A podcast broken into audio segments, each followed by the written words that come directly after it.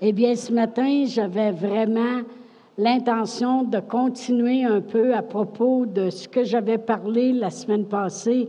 On peut-tu voir couler les fleuves? Amen. Mais j'ai appelé ça l'appétit de sa présence. Amen. Qu'est-ce qu'on avait ce matin ici? Sa présence. Amen. Et qu'on a encore. Hein? C'est pas parce qu'on commence à parler de la parole de Dieu que là, euh, la présence de Dieu s'en va. C'est le contraire. Amen. On rentre dans sa présence et puis euh, euh, on continue avec la parole. La parole de Dieu, c'est Dieu. Amen. Dieu et sa parole font un, comme la parole de Dieu le dit. Alors, la semaine passée, on a parlé un peu de l'onction et puis que l'onction est là pour quelque chose. Comme Jésus a dit lui-même, Dieu m'a oint d'une onction pour guérir les malades, puis donner le recouvrement de la vue à l'aveugle, renvoyer libre l'opprimé, pour. Il y a une raison pour ça. Et on a dit, là où est l'Esprit de Dieu, là est la liberté, mais que c'est l'Esprit de Dieu qui vivifie. Autrement dit, dans une autre traduction, c'est l'Esprit de Dieu donne la vie. Amen. La parole de Dieu va nous pomper, nous enfler, mais l'Esprit de Dieu, c'est ce qui donne la vie. Et puis, euh, alors on veut toujours voir l'onction en manifestation parce que ça répand la vie. Amen, gloire à Dieu. On amène la vie à ce que l'Esprit de Dieu veut faire. Comme j'ai dit pour terminer la semaine passée, je ne peux pas forcer les gens à avoir soif de Dieu. Mais il y a une chose, par exemple, je peux vous aider à développer un appétit pour la présence de Dieu. Et ça, c'est très important. Puis même l'équipe de louange est là pour ça, pour, euh, pour amener la présence de Dieu tangible, tangible. Savez-vous que quand Jésus était en Samarie, puis si une personne était en Galilée, il n'y avait pas la présence de Jésus tangible. Mais Jésus pourtant était là sur la terre. Mais la présence de Dieu, c'est qu'on il est tangible. Amen. Et euh, plus la présence de Dieu est là, plus vous développez un appétit pour vouloir rester dans cette présence. Amen. Gloire à Dieu. Alors, on va tourner tout de suite ce matin à Nombre 13 parce que je veux vraiment euh, démontrer quelque chose ce matin. Nombre 13. Et puis, vous savez, c'est la fameuse histoire où Moïse a envoyé les douze espions pour aller euh, sonder le terrain, puis revenir avec une réponse. Et euh, parce que Dieu leur avait promis que cette terre-là, c'était une terre fertile où coulerait le, le miel, Amen, le lait et le miel. Merci Seigneur. Et il a dit, allez explorer le terrain. on sait très bien que quand ils sont revenus, ils ont dit, en effet, c'est exactement ça. Puis ils ont ramené une grappe de raisin sur une perche, une grappe. Alors, on voit que tout était énorme dans ce pays-là. Mais il a dit, non seulement les raisins sont énormes, mais les gens sont énormes. Ils ont dit, on a vu les géants. Et puis, euh, oui, en effet, c'est exactement une terre comme Dieu a dit que c'était. Mais, quand on met un mais, c'est foutu. Vous savez, hein? Je sais que Dieu m'aime, mais. Je sais que Dieu m'a guéri, mais. Aussitôt que tu mets un mais, c'est fini ton affaire. Fini. Finito. Plus. La parole, elle n'a plus aucune valeur parce que tu as mis un mais. Tu mis une excuse que ça ne devrait pas fonctionner malgré tout. C'est exactement ce qu'ils ont fait. Ils ont dit oui, c'est un pays où coule vraiment le lait et le miel. Puis c'est un pays d'abondance. Puis regarde la grappe de raisin que ces, que ces gens-là mangent. Mais les gens qui mangent les raisins, tu devrais les voir aussi. C'est des géants, puis on a de l'air des sauterelles, puis là, ils ont commencé à décrire aux gens qui les écoutaient la, réalité de eux, ce qu'ils avaient vu et comment ils devraient avoir peur avec ça. Amen. Alors ça, c'est qu'est-ce qu'ils ont fait. Et euh, je vais lire à partir du verset 30, de Nombre 13, verset 30. ça dit Caleb fit taire le peuple qui murmurait contre Moïse et il dit, Envoyez-vous la foi, ça va toujours parler. Et il dit, montons, emparons-nous du pays, nous y serons vainqueurs. Mais les hommes qui étaient allés avec lui dirent, nous ne pouvons pas monter contre ce peuple car il est plus fort que nous. Et ils décrièrent devant les enfants d'Israël le pays qu'ils avaient exploré. Ils dirent, le pays que nous avons parcouru pour l'explorer est un pays qui dévore ses habitants. Je pensais que c'était des raisins qui mangeaient. Tous ceux que nous y avons vus sont des hommes de haute taille et nous y avons vu les géants, les enfants d'Anak, de la race des géants. Nous étions à nos yeux et à leurs yeux comme des sauterelles. Amen. Alors là, toute l'Assemblée a dit euh, non, non, non. ils ont élevé la voix, ils ont pleuré toute la nuit. Imaginez-vous 100 000 personnes qui pleurent. Pas un cadeau. Puis là, ils ont dit on devrait retourner où ce qu'on était avant. Maintenant, je vais aller au chapitre 14 et puis, je vais lire à partir du verset 6. À partir du verset 6, ça dit Et parmi ceux qui avaient exploré le pays, Josué, fils de Nom, et Caleb, fils de Jephthé, déchirèrent leurs vêtements et parlèrent ainsi à toute l'assemblée des enfants d'Israël. Ils ont dit, le pays que nous avons parcouru pour l'explorer est un pays très bon et excellent. Si l'Éternel nous est favorable, il nous mènera dans ce pays et nous le donnera. C'est un pays où coule le lait et le miel. Seulement, ne soyez pas rebelles contre l'Éternel et ne craignez point les gens de ce pays, car ils nous serviront de pâture. La pâture, c'est de la nourriture pour les animaux. Et dit, le monde vont servir de pâture. Ils n'ont plus d'ombrage pour les couvrir. L'Éternel est avec nous, ne les craignez point. Combien de fois on a lu dans la parole de Dieu, même Moïse, des fois, il disait, Seigneur, si tu n'es pas avec nous, ne nous envoie pas. Tout ce qu'il voulait, c'est Dieu avec nous. Si l'Éternel est avec nous, il n'y a pas de problème. Même Josaphat, qui était le plus petit de la famille, d'une famille la plus pauvre, et puis, il a dit, le Seigneur lui a dit, va, je serai avec toi. Amen. Alors, c'est exactement comme ça qu'ils parlent, aux autres. Ils ont dit, l'Éternel est avec nous, ne les craignez point. Si l'Éternel est avec nous, si Dieu est pour nous, qui peut être contre nous? Vous savez, on répète des fois des Écritures, mais est-ce qu'on sait vraiment, est-ce qu'on comprend vraiment la plénitude de qu'est-ce que ça veut dire? C'est exactement ça qu'il disait ici. Si Dieu est avec nous, qui peut être contre nous? Amen. L'Éternel est avec nous, ne les craignez point. Mais toute l'assemblée parlait de les lapider lorsque la gloire de l'Éternel apparut sur la tente d'assignation.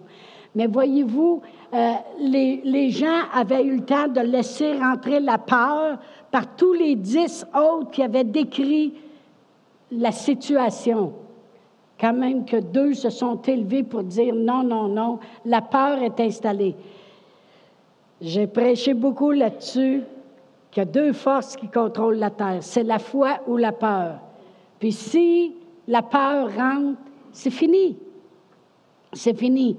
Puis des fois, si on veut regarder notre niveau de foi, regardez votre niveau de peur. Ça va vous donner une idée si vous êtes dans la foi. Si vous avez juste des craintes qui viennent dans la tête, mais dans votre cœur, vous croyez, c'est correct. Parce que la tête, c'est le champ de bataille. Amen. Alors vraiment, ici, on voit que la peur s'est emparée d'eux. Maintenant, je vais lire le verset 34 euh, et 35. Alors, on voit qu'ils ont vraiment déplu à Dieu, parce qu'ils sont prêts de lapider tout le monde. Alors, Dieu a parlé, puis a dit, de même que vous avez mis 40 jours à explorer le pays, vous porterez la peine de vos iniquités 40 années, une année pour chaque jour. Une année pour chaque jour, c'est ça. Et vous saurez ce que c'est que d'être privé de ma prévenance. Moi, l'Éternel, j'ai parlé. Vous saurez ce que c'est que d'être privé de ma présence. Voyez-vous, tout le temps avant cette situation-là, qu'ils étaient dans le même désert, ils n'étaient pas privés de la présence de Dieu. Puis j'ai écrit ici, quand tu es dans la présence de Dieu, tu es dans la puissance de Dieu. La présence de Dieu va toujours démontrer, nous amener à être conscients de la puissance de Dieu. Toujours, toujours. Parce que lorsqu'il parce que cet exemple-là est vraiment flagrant. Il dit maintenant vous allez être dans le désert comme auparavant, mais il va y avoir une différence. Vous ne serez pas capable de faire couler l'eau du rocher. Puis si vous voyez de l'eau qui n'est pas saine, vous ne serez pas capable de l'avoir assainie. Puis s'il y a des serpents, il y aura des serpents. C'est ça, être privé de la présence de Dieu. C'est que ma puissance ne sera plus avec vous pour produire les miracles que vous avez besoin. Les gens vont dire, vous autres, vous recherchez toujours la présence de Dieu. Yes, sir.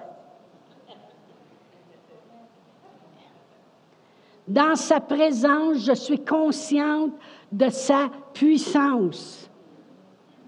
Amen. Alors, ils, ont été privés de la présence de Dieu, alors c'est devenu mortel pour eux. Ils sont tous morts, la vie est plus là. Ils sont tous morts dans le désert. Amen. Dieu est le Dieu Tout-Puissant. Lorsque j'ai parlé la semaine passée de Josué, voyez-vous, on vient de lire le texte ici où Josué et Caleb avaient une opinion différente de la situation. Parce qu'ils ont dit, ça a beau être comme ça, mais nous autres, on a ça.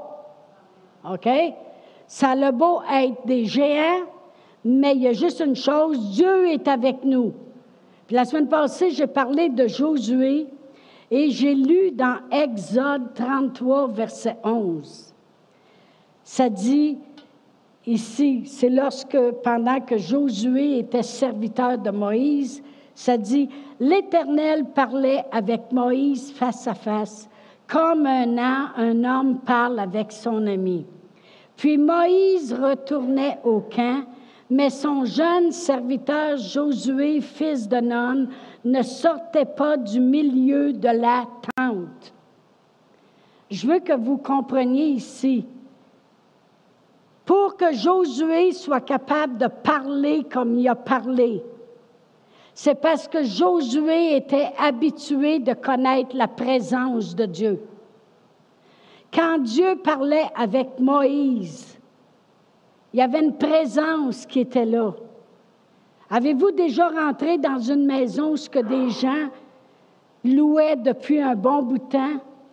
Puis là, vous arrivez dans la maison, puis vous sentez une paix, vous sentez une présence. Et Josué, lui, quand Dieu finissait de parler avec Moïse, la présence de Dieu était dans la place. Josué, le serviteur, lui, pendant que Moïse retourner au camp. Lui, il s'en allait dans cette présence-là, puis il s'imprégnait de la présence. Conscient de la présence de Dieu, demeurer dans la présence de Dieu, tu es conscient de sa puissance. Dieu, Dieu a parlé à Abraham, puis il dit, je suis le Dieu tout-puissant. Il lui a dit ça quand Abraham avait 99 ans, puis il lui annonçait que maintenant il aurait un fils, puis ça va être avec Sarah, puis même si elle a 90, elle n'a jamais eu d'enfant, il dit, je suis le Dieu Tout-Puissant. Ça, c'est dans Genèse 17. Alors, plus on demeure dans la présence de Dieu, plus on va être conscient de la puissance de Dieu, parce qu'il est le Dieu Tout-Puissant.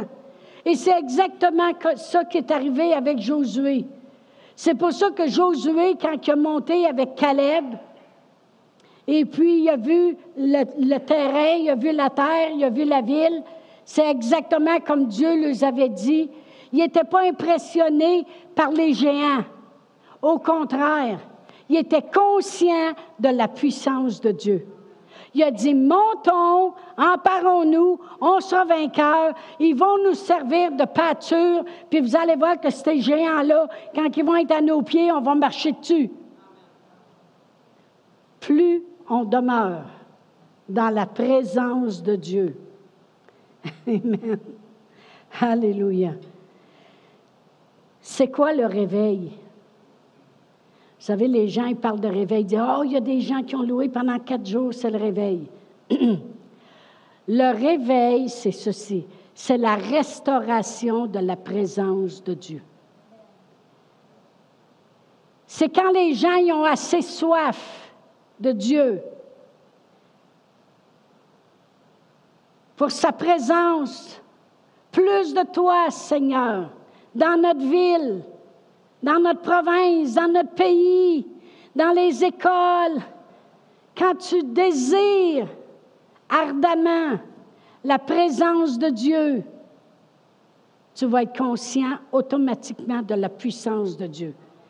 Et dans les réveils, il va y avoir à ce moment-là des miracles, des signes, des prodiges, un déploiement de sa puissance. Parce que là où Dieu est, par son esprit, c'est la vie. Amen. Alors, ça prend une restauration de la présence de Dieu. Je vais continuer. David. On va aller à 1 Samuel 17.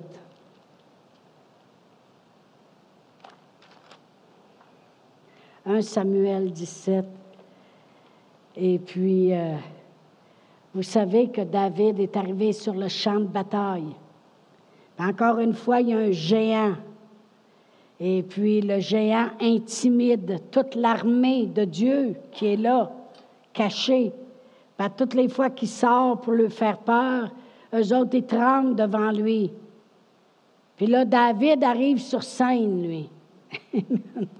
Je vais lire à partir du verset 33. Saül dit à David, parce que David lui avait dit, je peux y aller, moi, me battre contre ce Philistin. Je vais commencer au verset 32. Excusez.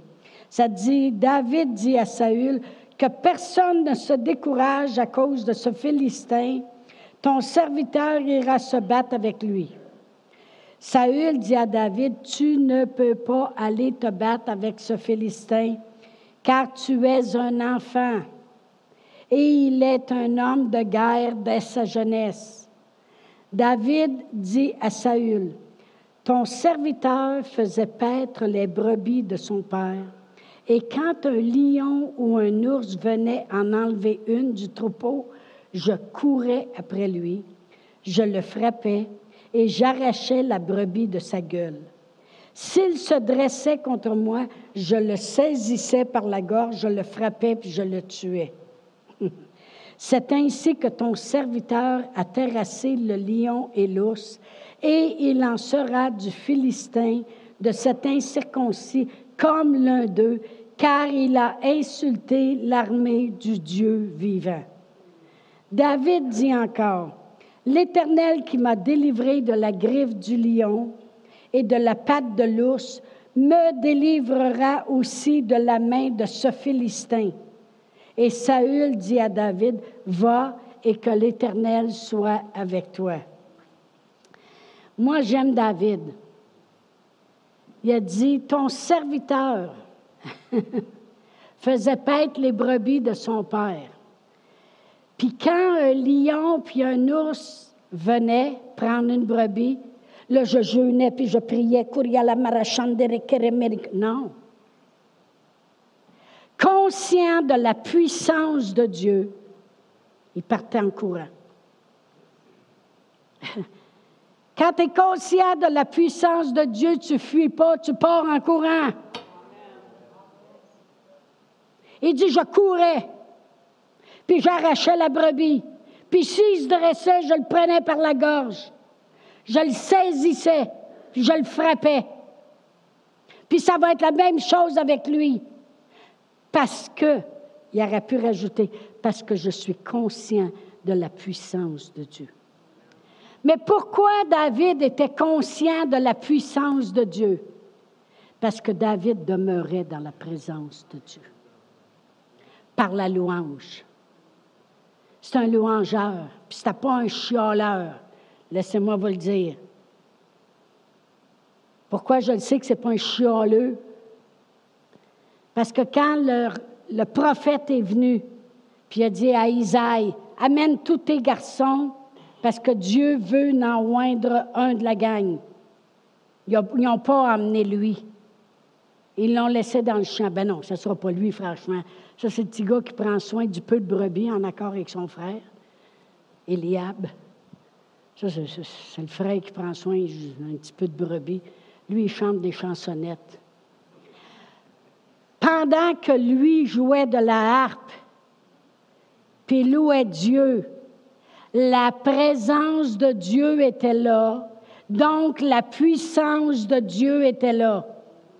Plus nous restons, demeurons dans la présence de Dieu, nous allons être conscients de la puissance de Dieu. Mais pour demeurer dans la présence de Dieu, on doit vouloir Dieu en premier. Le prier, confesser sa parole, c'est demeurer dans sa présence. Sa parole, Dieu et sa parole font un. Louer, c'est demeurer dans sa présence. Écouter la parole de Dieu, c'est demeurer dans sa présence. Rechercher les choses d'en haut, c'est demeurer dans sa présence. Plus tu demeures dans sa présence, plus tu vas être conscient de sa puissance. Que David, il dit, j'ai pas rien à craindre parce que je connais la puissance de mon Dieu. Puis il dit, c'est incirconcis. Il définit vraiment c'est quoi qui est devant lui. Il n'a pas dit ce géant. Il l'a jamais appelé le géant. il l'a jamais appelé géant. Il l'a appelé l'incirconcis ou le Philistin. Puis plus tu demeures dans la présence de Dieu, plus tu vas être conscient de la puissance de Dieu. Et c'est pour ça qu'on a besoin d'avoir soif de la présence de Dieu.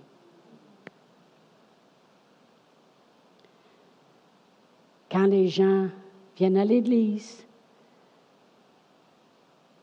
ils n'ont pas toujours passé des heures et des heures, des fois. Des fois, ils ont passé des heures et des heures après les enfants, puis dans des problèmes toute la semaine. Mais quand la présence de Dieu arrive dans la place, eux aussi vont être conscients de la puissance de Dieu. Amen. Alléluia. Même ils croyaient dans une puissance sans limite. Parce que l'ours, le lion, mais là, maintenant, il y a un homme de guerre devant lui. Puis le roi Saül s'est assuré qu'il lui ouvrait les yeux comme il faut à ce qui était devant lui. Et il dit Toi, tu es un enfant, un petit gars. Ça, là, c'est complètement le contraire. C'est un homme de guerre depuis son enfance, lui-là. Et que tu vas passer au cash. Parce qu'il était conscient de la puissance de Dieu. Euh, euh, comprenez ceci. De passer des heures et des heures à prier en langue, de passer des heures et des heures dans la présence de Dieu, dans la parole de Dieu, m'a rendu consciente de la puissance de Dieu.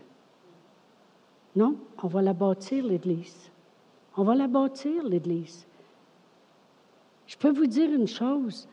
Quand on allait à la banque pastorale et moi, là, on avait des salaires peut-être de 10 000 par année chaque. Puis on leur parlait d'emprunter 1,4 million. Ils ont, ils ont dit oui, oui, mais là, il arrivait avec des solutions. Voulez-vous faire signer vos fidèles comme quoi qui s'engagent aux autres aussi?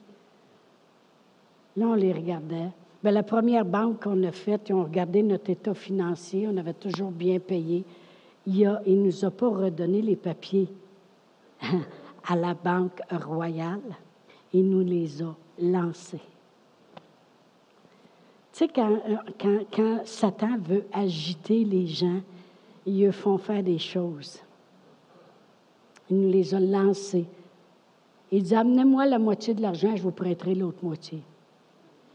Il dit, ça, c'est un building à risque. Mais moi, j'étais consciente de la puissance de Dieu. Puis quand je parlais à un homme d'affaires ici dans l'Église, il disait, réfléchis, tu vas trouver une solution. C'est ça qu'il me disait. Fait que j'ai dit, boy. Puis il n'y a pas à dire, là. Pasteur Réal et moi, on avait, ça faisait dix ans qu'on avait l'Église, puis nos salaires étaient à peu près de 10 000 par année parce que nous autres, on essayait d'en mettre de côté. OK? Puis on avait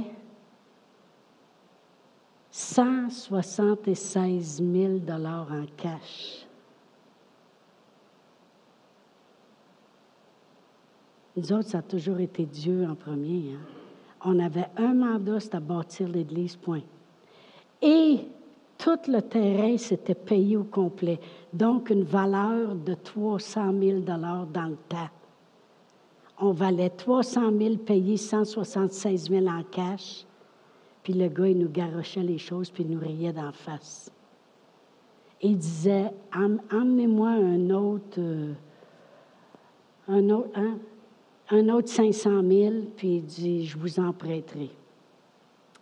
Fait que là, on a pensé de mettre notre maison en garantie, de reprendre une autre offrande, puis de plaider la grâce de Dieu.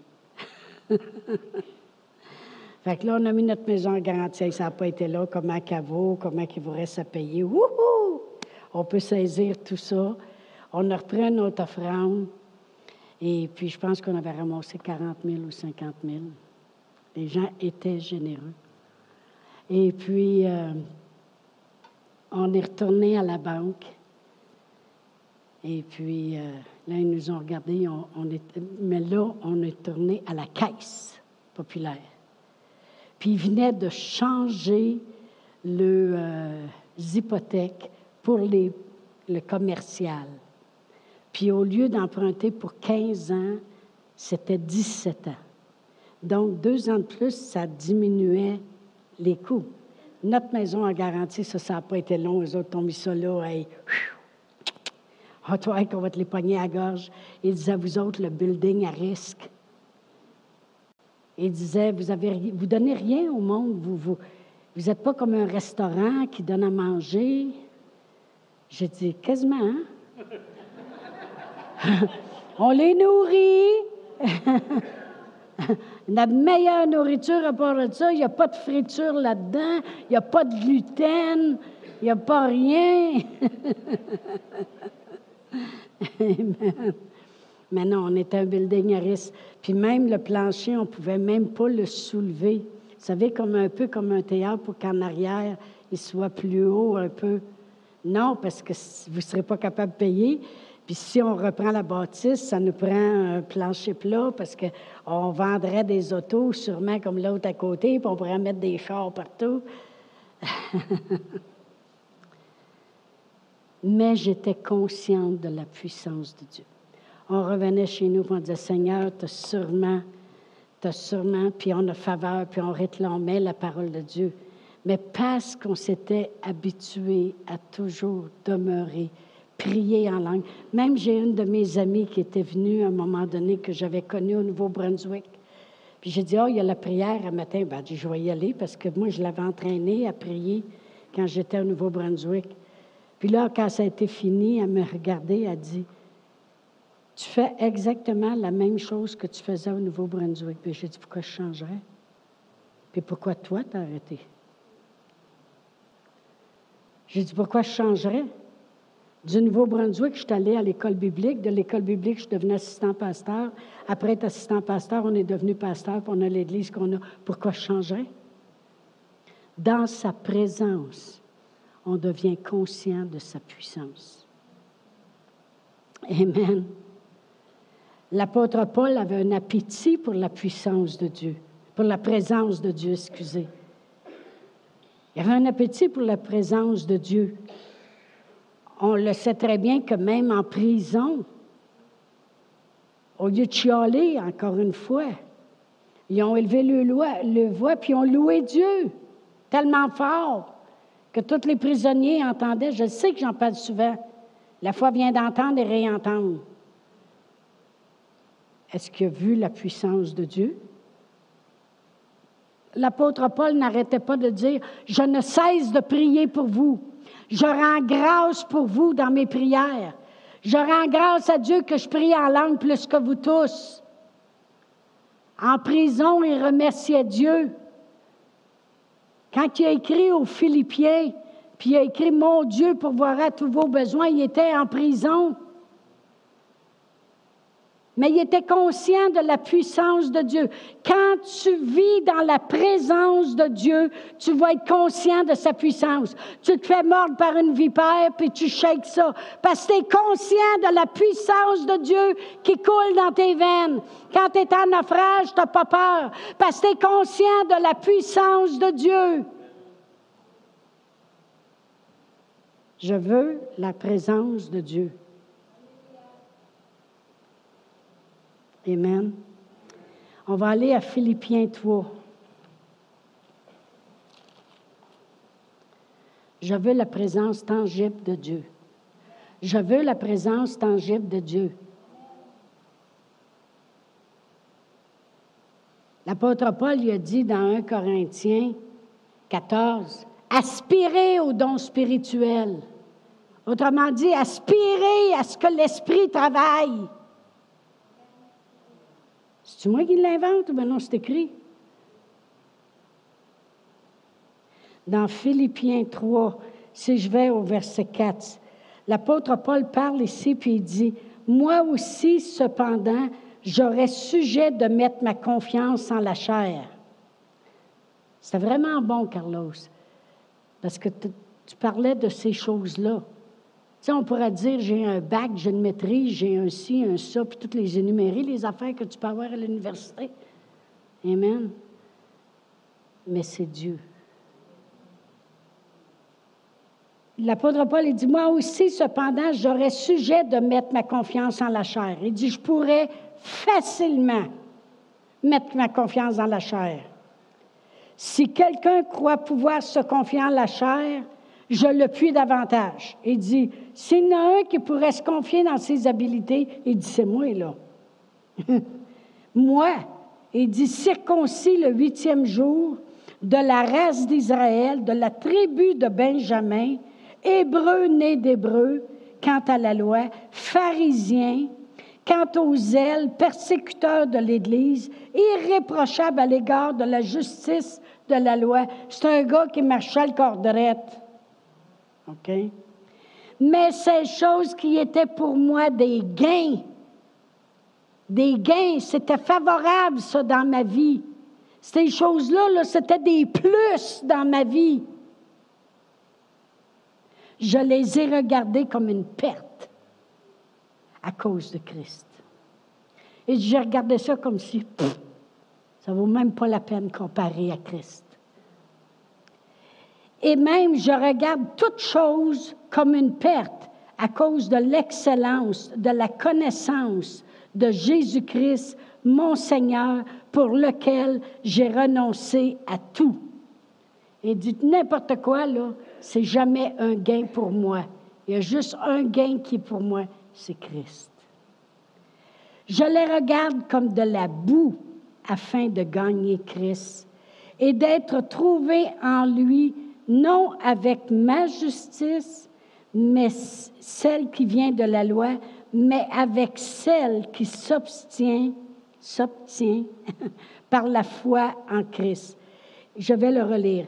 Et d'être trouvé en lui, non avec ma justice, celle qui vient de la loi. Il y avait une justice que le monde essayait d'avoir avec la loi.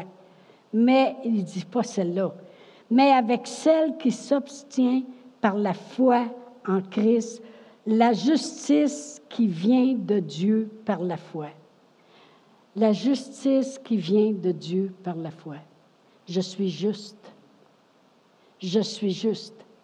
c'est Dieu qui m'a emmené comme ça. Il n'y a pas rien que j'aurais pu faire dans le naturel. Alors le verset 10, c'est mon verset là maintenant. Ainsi, je connaîtrai Christ et la puissance de sa résurrection. Connaître Dieu, c'est connaître la puissance. Il dit, je regarde toutes ces choses-là dans le naturel, c'est de la boue, c'est une perte. C'était un gain avant, c'était un plus dans ma vie, à ce stade, c'est un moins. Mais maintenant, s'il y a une chose qui m'intéresse, c'est connaître Christ. On chantait ça des fois. Te connaître toujours plus, te connaître toujours plus. La plus grande chose dans ma vie, c'est te connaître. Connaître Christ, le connaître. Moi, si je veux connaître quelqu'un, je ne vais pas juste l'entendre parler. Je vais vouloir passer du temps avec. Là, je vais le connaître. Puis s'il s'élève des circonstances, je vais le connaître encore plus. Là, je vais connaître ce qui est à l'intérieur. Je passe du temps avec. Et dit, mais ainsi je passerai du temps avec Christ pour le connaître. Le connaître toujours plus. Et la puissance de, la, de sa résurrection. Moi, je veux connaître la puissance de sa résurrection. Il l'a ressuscité des morts et nous a ressuscité avec. Quand la puissance est arrivée en enfer, ça l'a dû faire dur. Là, c'est vrai que c'était l'enfer. Puis il l'a ressuscité. Puis il l'a fait asseoir à sa droite au-dessus de toute domination, de toute autorité, de quoi que ce soit qui peut exister. Je veux connaître cette puissance. Il va falloir que je connaisse Christ, que je passe du temps avec. Ainsi, je connaîtrai Christ et la puissance de sa résurrection et la communion de ses souffrances. Je veux reconnaître à quel point il a souffert à la croix pour que je ne souffre plus. À quel point il s'est appauvri de la dignité de sa robe de grande valeur, de, de tout ce qu'il avait. Je veux participer. Je veux avoir une communion de ses souffrances.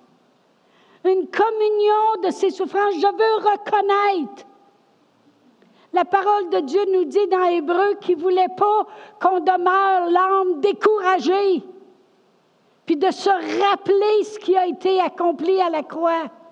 Il dit, moi, je veux connaître, je veux connaître sa puissance, je veux connaître Christ, sa puissance. Je veux avoir une communion avec toutes les souffrances qu'il a souffert. Il y a un homme de Dieu que j'ai beaucoup aimé et respecté dans ma vie, et c'était Ed Dufresne le mari de Nancy Dufresne. Maintenant, il est décédé, il est plus âgé. Mais cet homme-là a parlé dans notre vie trois fois dans des endroits différents. Une fois au Nouveau-Brunswick, une fois en Floride, puis une fois à Tulsa. Fait qu'il ne pouvait pas nous reconnaître, là, ne nous connaissait pas. Mais cet homme-là, il faisait quoi que ce soit dans l'Église que les, pasteurs avaient besoin. Et j'ai commencé par le ministère des toilettes, en vrai par là. Puis il dit après ça, il dit j'ai monté plus haut. Il dit j'ai peinturé le toit de l'Église. Beaucoup plus haut. Mais il dit une journée, j'avais soif de Dieu. Puis il dit, Seigneur, je veux, exactement comme l'apôtre Paul, te connaître. Puis il dit, c'est pareil, il dit comme si le toit s'était ouvert. Puis je voyais Christ sur la croix. Puis il dit à chaque coup qu'il mangeait, à chaque clou qu'il plantait, à chaque douleur qu'il avait, il dit c'est pareil comme si je voyais une flèche, puis c'était écrit cancer, sida, arthrose, quoi que ce soit, mal de tête, toutes les maladies. Il dit, je voyais les maladies tomber sur lui, puis là, il dit, j'ai compris. J'ai compris, j'ai eu une communion avec la souffrance qu'il a souffert. Puis j'ai compris qu'il avait porté nos maladies, puis nos infirmités. Je veux connaître Christ et la puissance et la communion de ses souffrances. Je veux la présence de Dieu.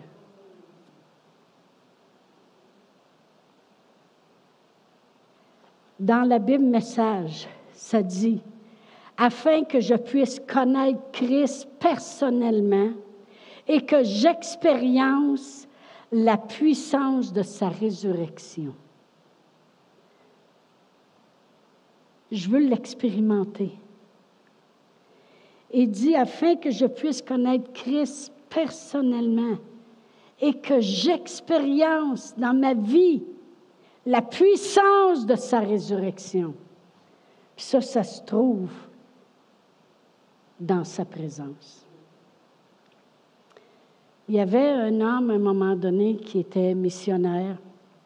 Ça faisait des années. Ça fait des années, il est encore là d'ailleurs. Mais il prêche à, à Tulsa ce matin. Son nom, c'est Paul Chase. Et puis, euh, ils ont commencé avec presque rien aux Philippines. Aujourd'hui, il y a une très, très, très grosse église aux Philippines. Mais voilà, 35 ans, 30 ans, il a commencé avec rien. Puis là, les gens arrivaient et puis il disait, euh, c'est quoi votre secret? Il dit, j'ai resté. Il y a beaucoup de gens qui ne restent pas.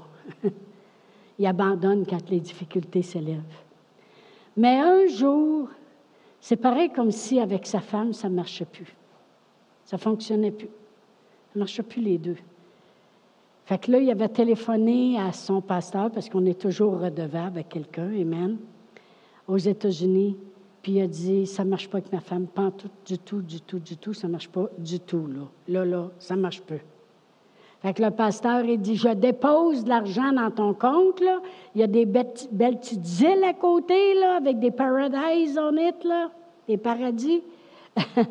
tu vas me louer un hôtel, puis tu vas aller passer la fin de semaine avec ta femme, vous allez aller régler ça. fait que, ils se sont allés là pour la fin de semaine. Puis à un moment donné, ben là, d'être là sans, sans la pression, sans rien, il a dit, il y a quelque chose qui ne marche pas. A dit Paul, a dit, quand tu viens vers moi, que tu me flattes un peu, c'est parce que je sais que tu veux quelque chose. Sinon, tu ne me fais jamais aucune touche d'amour. Tes touches d'amour sont toujours des ça me tente. J'aimerais ça des fois que tu fais juste me flatter parce que tu m'aimes. Et non pas parce que tu as besoin de quelque chose. Je un petit peu direct un matin. J'aimerais ça des fois que tu viennes vers moi. Fais juste me flatter parce que tu veux me flatter moi. Prendre soin de moi. Il a tombé à genoux à terre, puis il s'est mis à pleurer, puis je ne pensais pas que j'étais rendu comme ça. Pourquoi je dis cette histoire-là? C'est parce qu'il y en a qui pensent que je vais prier en langue pour euh, l'Église, comme des fois nous on fait, ou je vais prier pour telle et telle chose. Et puis ils disent, je viens de passer du temps avec le Seigneur. Non, vous avez fait une touche qui demande de quoi? Vous avez dit, Seigneur, je viens à toi parce que je veux ci. La présence de Dieu, quand j'ai parlé de David, puis il voyait l'ours. Il ne se mettait pas à prier pour le besoin. Ça faisait longtemps qu'il louait avant que l'ours arrive. Pour être conscient de la présence de Dieu, faut lui faire des touches sans demande. Faut aller à lui parce qu'on l'aime. Je me parle à moi-même aussi, hein? parce que des fois, on get, on get, we get on the mold. Des fois, on tombe tellement dans le moule du demandage, puis du priage pour ci, puis j'ai prié pour mes enfants, puis j'ai prié pour l'Église, puis j'ai prié pour ci, puis j'ai prié pour ça. Puis Dieu, il dit, j'ai hâte que tu me fasses une touche qui demande rien.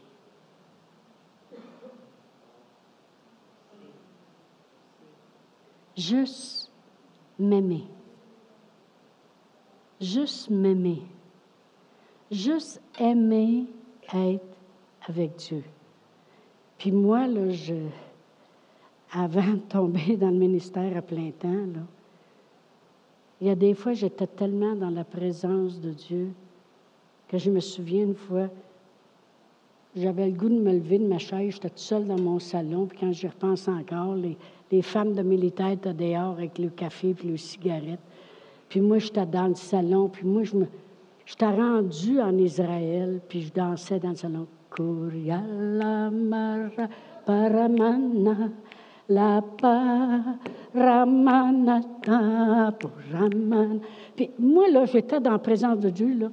Le monde m'aurait vu, il aurait dit sauter bien rêve. Mais si vous saviez combien j'étais consciente de la puissance de Dieu à l'intérieur de moi. J'avais rien à mon épreuve. Rien à mon épreuve. Si je disais à mon mari, je veux telle affaire du Seigneur, c'était sûr que je l'avais. Une fois, il y avait un feu à Chatham, au Nouveau-Brunswick, un feu de brousse, un feu, dehors. Puis là, tous les militaires, ils étaient consignés de garde parce que, euh, au cas des fois que ça empire encore plus, puis il y aurait besoin des militaires pour se présenter sur place. Mais mon mari, on était supposé de partir cette fin de semaine-là, parce qu'il y avait une fête spéciale à Drummondville. On était supposé de partir. Puis mon mari, il dit, comme c'est là, il dit, on est tous en alerte, toute la gang. Il dit, il laisse pas sortir personne. Et tu vas sortir pareil. Moi, j'étais consciente d'une chose, qu'avec Dieu, ça marchait. Si Dieu est pour moi, qui peut être contre moi? Certainement pas le système militaire. Puis j'ai dit non, tu vas aller voir ton boss, puis tu vas lui dire que tu as quelque chose en fin de semaine, puis tout ça. Son boss, en tu il a dit, il a dit, dépêche-toi de partir avant que l'alarme sonne. Fait qu'il est arrivé sur le du midi, toutes les autres femmes de militaire me regardaient et disaient, comme ça, tout tu pars en fin de semaine. Oui, la madame à part. Je te dis que les valises, moi, j'ai préparé le matin, quand il est arrivé, ça a pris 15 minutes, ça dans le char, puis on passait, puis tu voyais le feu, hein? On voyait le feu dans le bois, s'en allant. C'est pas grave. Nous autres, on a la permission. Consciente de la puissance de Dieu dans sa présence. In His presence, there is joy beyond measure. Oh, dans sa présence. Amen. Gloire à Dieu. Je vais juste terminer avec le psaume 114. Je vais demander aux musiciens de, puis aux chanteurs de revenir. Je vais le lire, le psaume 114. Ici, il dit, quand Israël sortait d'Égypte. Savez-vous combien de fois il parle de ça dans la Bible? dans le Nouveau Testament, les Israélites lorsqu'ils ont sorti d'Égypte. C'est pour ça qu'on n'a pas le temps, parce que ça nous représente, nous, quand on est sorti des choses du monde pour venir au Seigneur. Quand Israël sortit d'Égypte, quand la maison de Jacob s'éloigna d'un peuple barbare, Judas devint son sanctuaire, Israël fut son domaine. La mer le vit et s'enfuit. Qu'est-ce que ça veut dire? Ça, il parle du chemin que Dieu y a fait pour qu'il passe. La mère, elle a vu le peuple, elle s'est enfuie. Le Jourdain retourna en arrière. Ça, c'est quand il allait conquérir avec Josué. Et puis les, euh, les, un, chef de chaque tribu a passé en premier. Ça s'est ouvert. Le Jourdain s'est tourné en arrière. Les montagnes sautèrent comme des béliers, les collines comme des agneaux. Qu'as-tu, mer, pour t'enfuir? Jourdain pour retourner en arrière. Qu'avez-vous, montagne, pour sauter comme des béliers, et vous, collines, comme des agneaux? Tremble devant le Seigneur, ô terre, devant le Dieu de Jacob, qui change le rocher en étang, le roc en source d'eau. Ce que, pourquoi je voulais lire ça, c'est parce que Dieu est puissant. Et dit, la terre, elle a pu trembler devant Dieu. Comment de fois que Dieu descendait par la Moïse, puis la montagne tremblait. Pourquoi? À cause de sa puissance qui fait que le rocher devient un étang, le roc qui donne de l'eau. Les miracles se passent. Il parle de la puissance de la mer qui s'ouvrait, puis des miracles qui se passent dans sa présence. Amen. Vous savez, on continue de prier pareil pour les besoins. Le Seigneur me disait, je veux juste que tu ajoutes un temps, juste pour m'aimer. Amen. Je vous ai parlé que 2023 était une année de consécration. Quand on se consacre à Dieu, Dieu va nous amener puis il va nous changer des choses. Nous dire aussi qu'est-ce qu'il faut améliorer dans nos vies. Amen. Puis il disait, tu avais l'habitude de passer des heures devant moi, à juste avoir des chants du Seigneur, puis louer. Je veux ce temps-là avec chacun de mes enfants. Amen. Si vous voulez, avant de terminer, on va faire la, la prière qui nous a rendu capables d'avoir part à l'héritage, c'est-à-dire d'accepter le Seigneur Jésus comme sauveur de notre vie. Si vous êtes en ligne, que vous écoutez, que vous vous êtes jamais arrêté ou ici ce matin pour dire, Seigneur Jésus, je crois que tu es le sauveur de ma vie, que tu es mort à la croix pour moi. Mais ce matin, c'est le bon temps de le dire de votre bouche et de répéter après moi cette confession de foi. Alors, si vous voulez, dites, Seigneur Jésus, je crois que tu es né de la Vierge Marie. Tu es venu sur cette terre pour accomplir la volonté du Père. Tu es mort sur la croix pour moi. Tu es descendu aux enfers. Tu as payé le prix du péché pour moi. Tu es ressuscité des morts. Tu as fait le chemin qui m'amène à la vie éternelle. Sois le sauveur de ma vie. Amen. Amen. Passez du temps dans sa présence. Amen.